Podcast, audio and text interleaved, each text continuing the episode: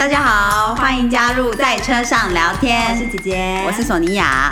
其实我们也不是只有在车上聊天啦。对啊，我们随时随地都有好多话讲。那我们今天要聊什么？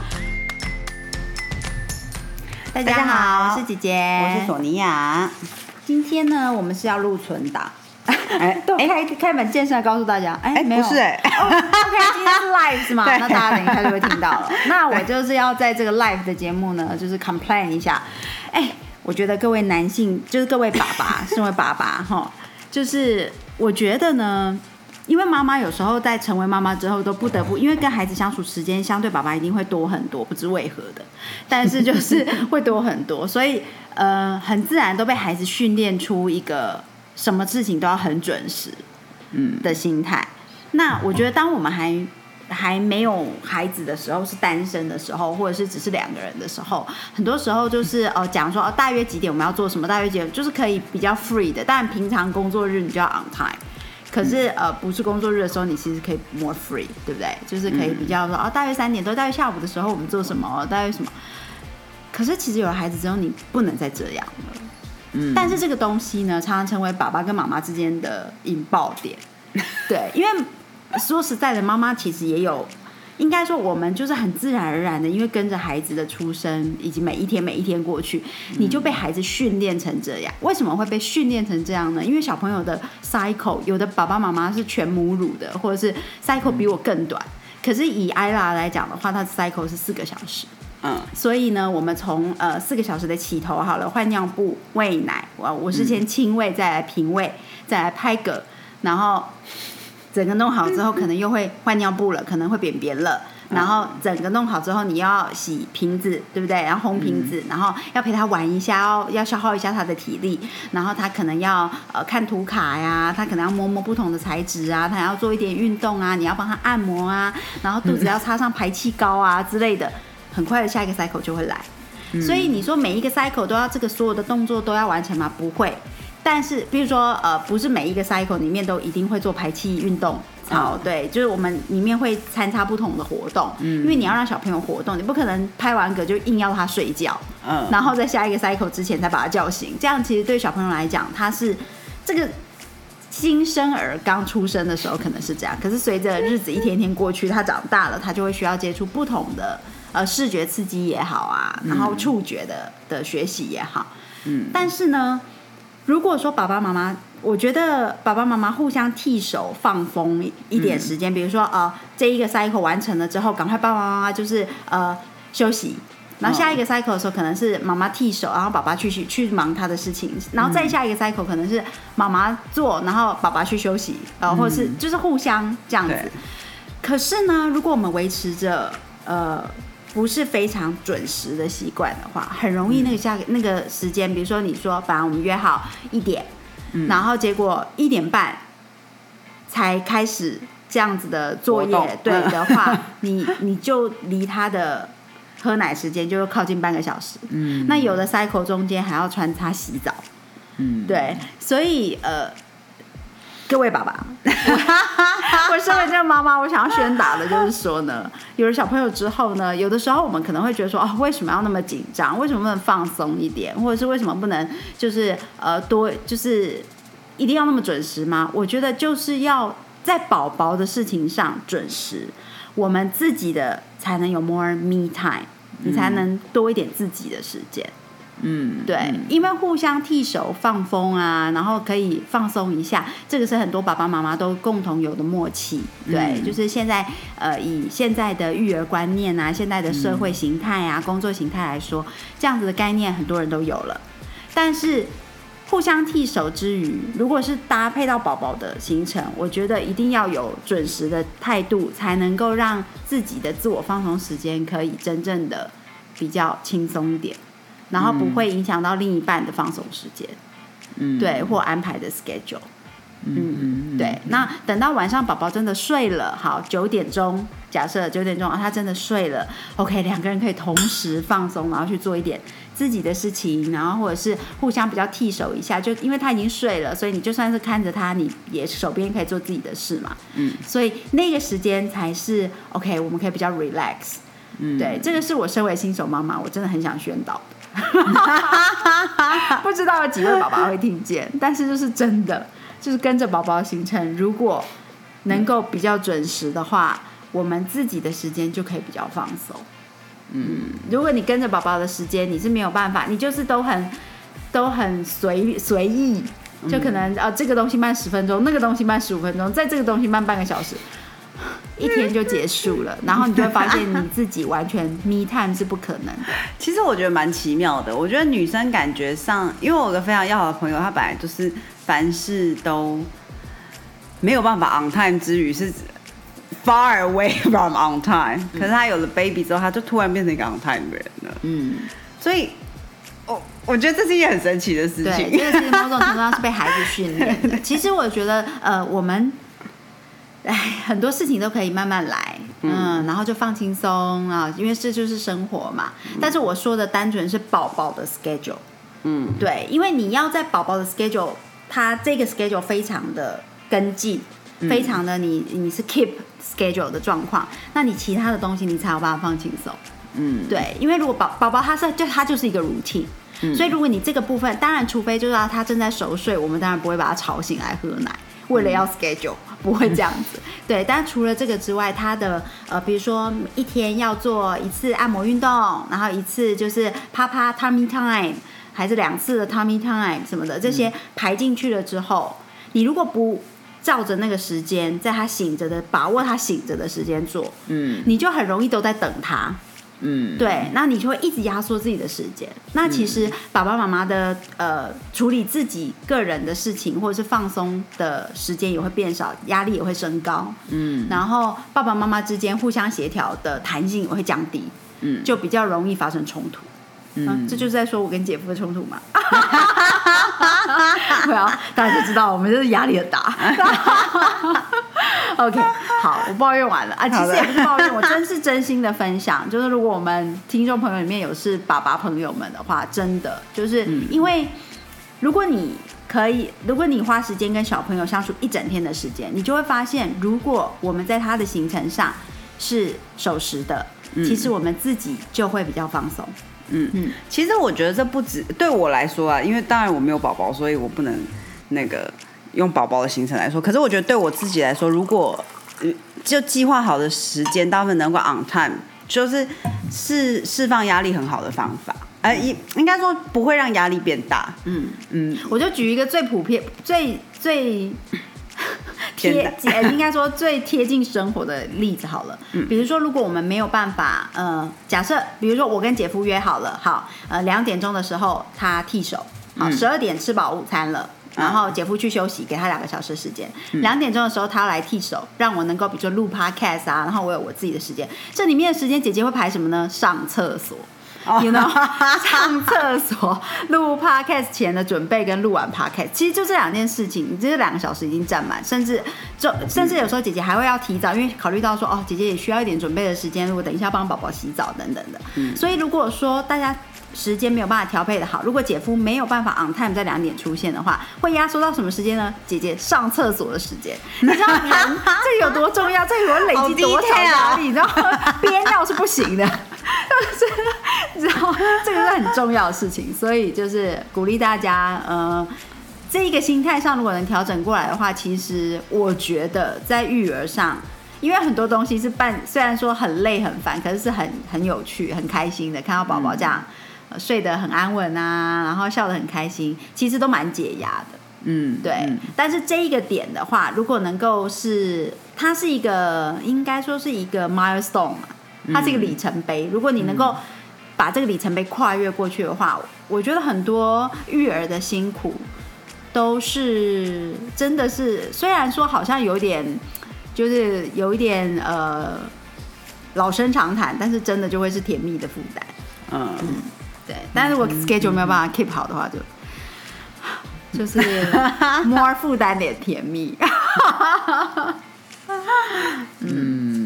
嗯，好的，我们今天是想要继续分享觉醒父母。对，我们上次应该是分享到第二章节，对，不好意思，中间隔了这么久，就是上次的分享是在姐姐生产前吧，生产前，对，嗯那这一次呢，就是啊，已经是两个多月后了耶，对啊，好快哦，嗯嗯嗯，时光飞逝，真的。第三章呢，它是它的 title 就是我不是因为你的好表现而爱你，孩子。嗯，嗯，我们要念一下开头吗？可以的。父母赞同并支持的，往往是孩子的表现，而不是单纯因为他们的存在。真心礼赞孩子的存在，就必须允许他们做回真实的自己。换句话说，不预设立场，不要求孩子做任何事、证明任何事或完成任何目标，只是单纯的为他们的存在而心生欢喜。嗯，其实姐姐看到这里的时候，想到的是，嗯，就是陈妈妈。对我也是这样想，对我就是想到他都会看着艾拉，然后跟他讲说：“谢谢你来当我的孙女，谢谢你让我变成阿妈。”对对，我觉得这是一个很单纯的，呃，他跟艾拉之间的关系。对对对，很有趣哈。对啊对啊，我看到的时候也是这样想，我想说难怪。我想这个章节之于阿妈阿公来说，就是一个很简单的章节。应该说阿妈阿公就是这一个章节的最佳案例，最佳案例。对对对对对对，在这个 part，对，没错。索尼娅，你要先分享的段落哦，我觉得比较让我印象深刻的是，呃，他他这里有讲到说，或许你听到不论是赞同或不赞同，对孩子来说都是同样控制的触角时，你会感到很惊讶。我们当然可以赞美孩子，庆祝他们的成功，但是赞同或不赞同都很容易残留遗毒，迅速影响孩子对自己本质的感受。嗯，这让我想到那个我在不完美的礼物里面，也有哎，是不完，我忘记是不完美礼物还是脆弱的勇气里面看到的关于他说有时一时常任何事情都表现得很好，时常受到称赞的小孩。有时候就会陷入一种完美主义，嗯，然后一直就会他会反向而变成一直在追求那个，嗯，他做何任何事情。都能都要得到赞，对对对，会以此为目标的去做任何的事情。嗯嗯，我觉得呃，这个有点像刚刚索尼娅分享的那一段呢。听完之后可能会觉得说，哦，所以我们不要称赞小孩嘛？其实不是的，应该说称赞与不称赞，不要让这两个行为变成一种制约。嗯嗯，对，这个才是一个重点。对对，那我把接下来的这个段落念完，大家应该比较可以理解这是什么意思。无论我们的孩子是个艺术品味绝佳的人，或者是学习成绩优异的、爱冒险的、热爱运动的、喜爱音乐的、爱做梦的，或者是个内向的人，都跟我们对他们的看法无关。推而广之，无论我们的孩子是否有宗教信仰，是否是同性恋，是否想结婚，是否具有企图心，或呈现出其他各种特质，也不是我们能加以赞同或不赞同的。虽然孩子的行为有必要被适度修正，以便更贴近他们的本质，但他们的内在核心却必须受到无条件的祝福。呃，其实他这个这个讲的是一个比较大框架的概念，所以并不是说哦，所以我们除了不要呃说孩子啊这样做不对之外，我们也不应该赞美他们好棒。其实不是这样子，对，不是这么的 这么不是这么狭隘，对，不是这么狭隘的。其实主要的就是像姐姐刚刚的说法一样，就是不要让你的赞同或者是不赞同制约了小朋友嗯的行为，让他没有办法去探索自己的本质。嗯，对，就他到底是一个热爱冒险的，还是他是一个比较内向的，喜欢呃画画的？嗯，好，他到底是比较喜欢音乐的，还是他比较喜欢舞蹈的？他到底是哪一个方向？他有一个他的探索，那是他的 journey，那是他的旅途，人生的旅途。那不要因为你一直赞同他，只要他跳舞，你就一直拍手，一直拍手；他弹钢琴，你就一直说不好，不好，不好。你不要试图以这个来制约、导引他的方向，嗯，对，而是应该无条件的祝福他，赞美，哎，无条件的欢喜于他的来到，他的存在，然后让他有足够的安全感去探索他的本质。嗯，这比较接近呃这一个 chapter，其实想表传达的。嗯。嗯，那作者有说，容我建议一些方法，好让你的孩子能够知道，我们纯粹只是因为他们本身而接纳他们，这跟他们做了什么事一点关系都没有。嗯，比如说，孩子在安静休息时，告诉孩子你很珍惜他们；还跟孩子坐在一起的时候，告诉孩子你很高兴能跟他们坐在一起。当孩子在屋里走动时，你会叫住他们说：“谢谢你们来到我的生命里。”当孩子牵着你的手时，告诉孩子你有多么喜欢牵着他们的手。孩子在成长的时候，倘若内心能够拥有这种权力感，他长大以后也会永远期待着这种内在连结的印记，进而拥有稳健的情绪。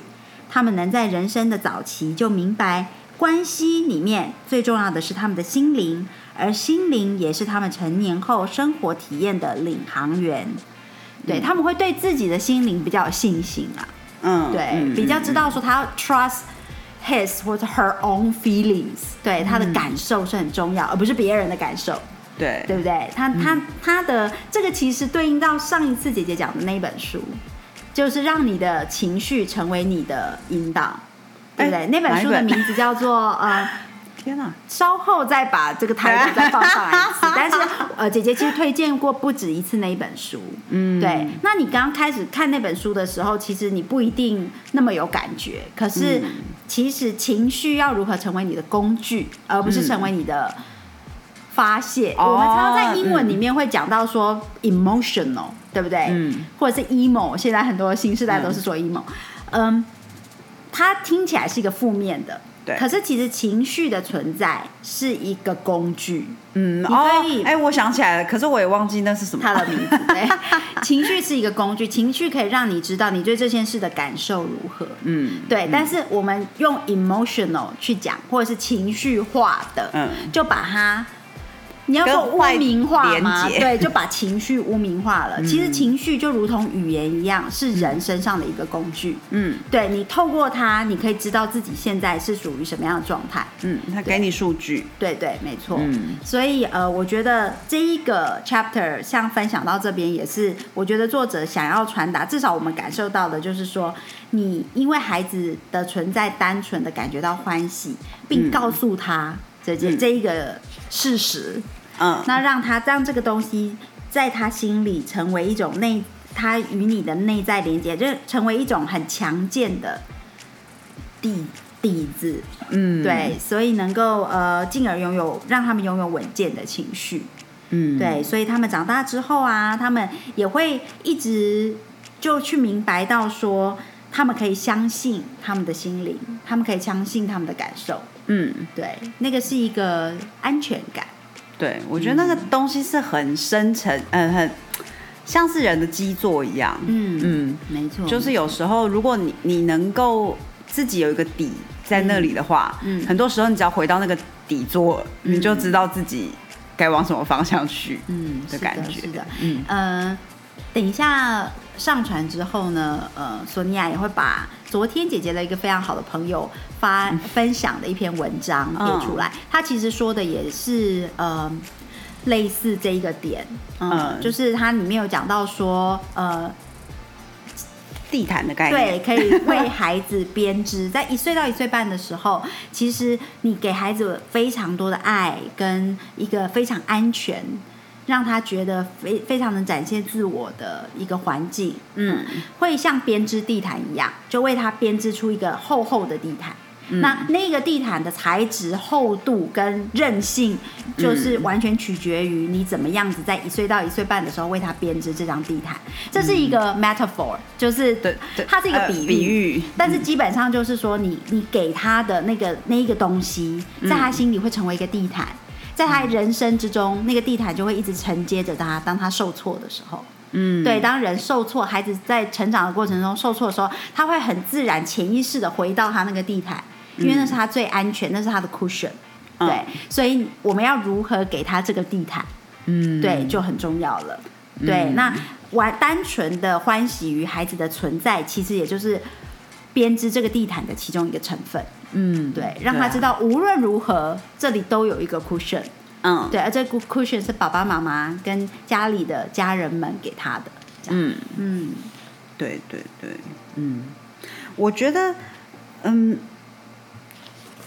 对，就就是敞开心胸，然后之后我其实 还在那边 murmur 自己，我内心在运作中，不太确定我嘴巴要说什么话。我有两句话要分享在这个 chapter 里面，我要把它打星星。OK 虽然说它呃一个段一个章节是蛮有它的我呃长度，我觉得你跟我打的星星好像是同一个。这一句话是说，嗯教养年幼孩子是改变自己的最大机会。如果我们能对此一机会敞开心胸，我们的孩子就会成为我们的心灵导师。嗯，嗯，我觉得这是真的，就好像姐姐呼应姐姐一刚开始在 complain 的那个 schedule。其实，因为因为带领着，因为因为陪伴着艾拉，对？对年幼的孩子，所以这是改变自己，这是一种学习。嗯对，嗯就是他让我理解到哦，keep schedule 的重要性在哪里。嗯对，嗯，对，我觉得应该蛮多，就是大家都会觉得说，嗯，我要怎么样教我的小孩？嗯，可是其实就像老师跟学生的关系，其实老师是能够从学生身上学到很多东西的。嗯这是就是一个教学相长吧。对啊，真的是教学相长。对啊我觉得大家也可以去观察自己，呃的要怎么说呢？如果如果你自己本身没有办法，比如说讲到刚刚的情绪好了，嗯。如果你自己本身没有办法好好的管理你的情绪，不是控制哦，嗯。好，因为情绪这个东西，我们就说了，它应该是一个工具，让你 aware，让你知道自己的状态，对，嗯。嗯但是不是一个呃像火山一样，不嗯。是用来宣泄的，嗯，也不应该有好或不好，对？没错没错。嗯那当你没有办法好好的管理你的情绪的时候，你会发现，呃，日积月累的孩子也会没有办法好好的管理他的情绪。嗯对，嗯因为这个就是刚刚所谓的教学相长。嗯对，那为什么说孩子也会成为我们的心灵导师？就是因为你当你看，如果你看到你的孩子没有办法好好的管理他的情绪，嗯他就在告诉你，你是不是没有办法好好的管理你的情绪？嗯对，这个是我觉得这我们要很很镜子，对对，嗯他就是我们的镜子，孩子会告诉你，你你给他看到了什么。嗯嗯对，当他能够很 calm，当他喜欢微笑，你会知道你也常常对他微笑。嗯当他没有办法知道怎么样子的状态之下要微笑，是不是你对他都板着一张脸呢？啊，对不对？嗯当他会一直对你咿咿啊啊的对你说话，啊、因为你也常常想要跟他说话，跟他分享。嗯如果孩子都没有办法这样子，因为他就是在模仿着你的声音、你的表情，怎么样运用你的脸部的肌肉，嗯对不对？所以当他没有办法这样做的时候，是不是你给他的也不是，也没有这样子？嗯嗯嗯，对，嗯，很有趣。对啊，非常有趣。下在接下来一段呢，他讲到接受，我也觉得说，哦，其实其实我觉得，不管你有没有孩子，嗯。其实大家都可以考虑读一下这本书，真的，嗯嗯因为你越往后面看之后，像我我是一边听一边看，嗯。我就会觉得说，哦，啊，有有声书，有有有声声书等一下也分享一下。对对对，嗯。就是你会看到自己身上的一些特质，或者是你所爱的人身上一些特质，嗯。你就能够更理解说，哦，原来我有这样的情绪反应是有可能是因为什么样子的状态，嗯或者是某种程度可能可以疗愈自己与父母的关系，是没错，嗯。所以你可以看到他们身上跟你身上嗯。的相同与不同之处。对啊，姐姐还是要再次强调，非常谢谢姐姐的好好朋友，就是真的是在我单身的时候就推荐这本书，嗯。因为其实当时看的感受跟现在看又有很多的很多同不一样。对，嗯。那因为自己就多了一个身份，所以可以做两边的对照。嗯，其实我真的觉得，嗯，自己现在因为因为各种经历，所以比较哦晓得自己原来是可以，原来可以这样子跳脱出来去看待看自己的行为，嗯就可以更知道说哦，原来自己也许某些行为反应或者是想法，这也对照着小时候面对到的大人的跟自己的互动。嗯对，所以哦，所以我会那样想，所以我会那样反应，所以我的那样子的想法会自己自己觉得那么理所当然。哦嗯。这个不绝对不是是在呃为自己 对对对，并并不是在说哦，所以我可以怪我的家里的谁谁谁，所以我才会这样，怪谁谁谁才会这样。嗯。其实那些都是人生的经历，但是这个过程是一个了解自己的过程，嗯，对啊，对也对。对，只有了解才能修复。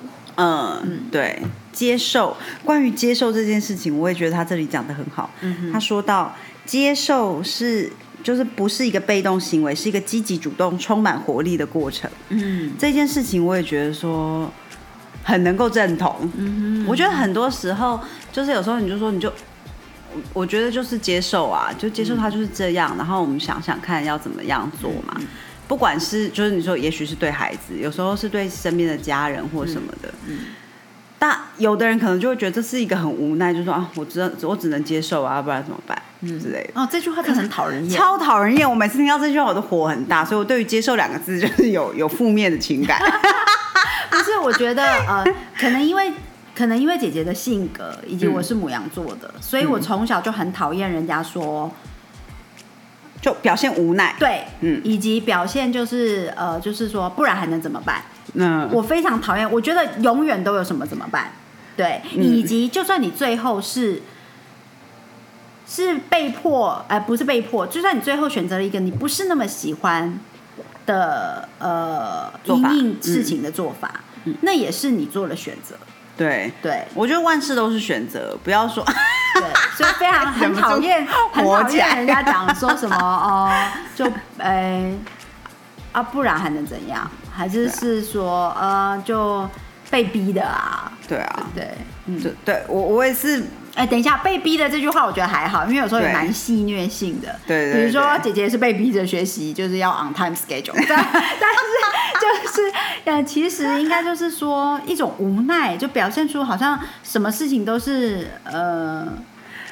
对我我我记得。我在看又 又讲到别的书，《Book of Joy》里面的时候，他也是讲到关于愤怒，嗯，跟呃，就是无奈的情绪是比愤怒或者是生气，嗯，都都更糟糕的情绪，因为他是会在内心累积很大的压力，嗯，到最后就是就是他对人本身的影响是大大的大于，嗯，暴怒的那种人的。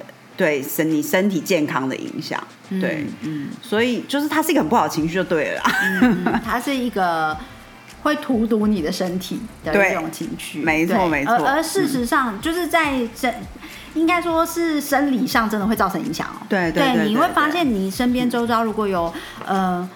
有朋友、有长辈、有认识的人是长期很忍耐的，嗯，通常很忍耐的情绪很多的人，身体状况都不会太好，嗯，对，因为身心灵是互相协调、互相影响的，对啊，对，所以呃，忍耐不是一件很好的事，所以如果任何事情你都用忍耐的角度，你没有办法转念，嗯，像呃，姐姐说，姐姐很讨厌那样子。的态度，难道就代表我人生之中从来没有需要忍耐吗？不是的，其实人生之中你会面临到很多你觉得无奈，你觉得啊好烦哦，你觉得为什么必须要做这样一个不是自己那么喜欢的选择，嗯，等等的时候，但是症结点在于你做下那个选择的那一个瞬间，你的态度是忍耐，嗯，还是你已经转念？对，嗯，对，就是当哦我非常讨厌，我非常不喜欢做这个选择。然后可是好，我要做下去这个选择了，就是嗯，we have to move on，对不对？需要前进，好，就必须做下这个选择。那当下我一定会转念，嗯，对我没有办法接受让自己用很无奈的角度，对啊，去做下一个选择，那样子就是那个我的情绪指标告诉我这一种这一种态度，嗯，是一个对自己非常不好的，嗯嗯。的呃。像像毒药啊！对对对，因为我觉得任何选择，你当你要做，不管就算你觉得说，哎，迫不得已或什么的，嗯，你应该要用一个积极主动的态度去做这做下这个选择。无论是你觉得，如果你觉得很无奈，那也表示这个无奈的背后是因为你需你想要呃，我不知道怎么形容，没有办法去你想要的方向，或者是或者是你这样选，其实是为了。觉得说，嗯，比如说家很重要，所以你这样选，那你得到的就是你的家啊，就是你要为你得到东西而欣喜啊。对啊，对啊，我觉得它仍然是一个选择，它不应该就是一个停留在无奈那里。然后，哦，而且如果有人要质疑，哦，姐姐真的是有想过很多，就是有人要，如果有人要质疑说，那转念有什么好处？我跟你讲，有个非常实际的好处，就是当你转念。然后去做那个决定，依然它是你不喜欢的决定，OK，嗯然后可是你当下转念说好。我再怎么不喜欢，可是我要以正面的形态，我就是必须做这个决定，这是我的决定。嗯 OK，，take the power，对，take power。然后你这样做下去之后，它会带来最大的好处就是你最有机会在后面获得转机。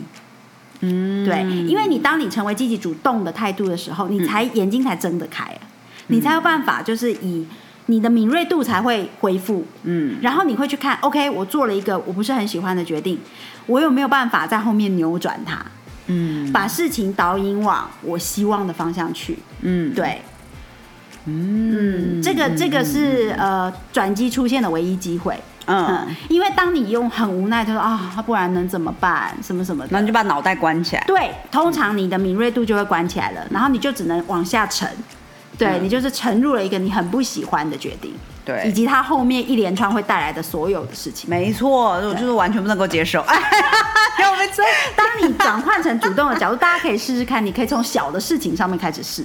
嗯当你转成正面、积极、主动的态度去做这个决定的时候，后面一连串来的，你都会在不同的时间点上，可能看到你让你你改变事情也好，或者是让你喜欢上这个事情也好，嗯。让你走出一条更更哎，走出一条岔路，嗯。是把一个不喜欢的事情变成后面改变成喜欢的事情，嗯。对，各式各样的 possibility 可能性就会冒出来，嗯，对，而不会只是沉入一个你很不喜欢的，对啊，事情里面。对对，没错，对，对，所以接受要是一个积极主动的接受，哦，没错，就拉回来了，拉回来。然后我在这里还画了一条线，是他在讲说，在就是有时候孩子跟孩子呃父母会希望跟孩子是完全紧密的连接。可是他在这里，哎呦，因为中间有一大段故事，我没有时间再说了，我们大家自己已经拖太久，大家自己看书。但是他在这里就是讲了一段一一个一对父母如何用最开阔的心胸去给、去给他的孩子一个让他能够自己选择的环境，然后让他，然后终究就是接等于接受他孩子本来的样子。嗯然后他就在讲说，在孩子跟父母之间，有时候创造出一个距离感，这种能力反而能够帮我们培养出亲子之间最棒的亲密感。嗯，就是给他一个空间。哎，我知道大家现在听到这句话，然后没头没尾，到底在讲什么？，对真的 有点，嗨，姐姐开始翻书，想要哪里啊？哎呦，好啦，算了。总之，我我是很赞同说，有时候，呃，不是，哎，我说不出那种，我觉得是给彼此一点点空间的时候，让他自己去发展。让姐姐来，让姐姐来试图找一个例子，就好像如果你今天给孩子，呃，当然现在不是讲小小孩了哈，就你今天给小朋友一一支棒棒糖，嗯你要一直盯着他吃吗？嗯，对，你给了他棒棒糖，然后跟他啊开心的拆开包装，看他开心的在吃之后，你是不是可以转身去做一些你的事情，让他 enjoy 一下他的棒棒糖？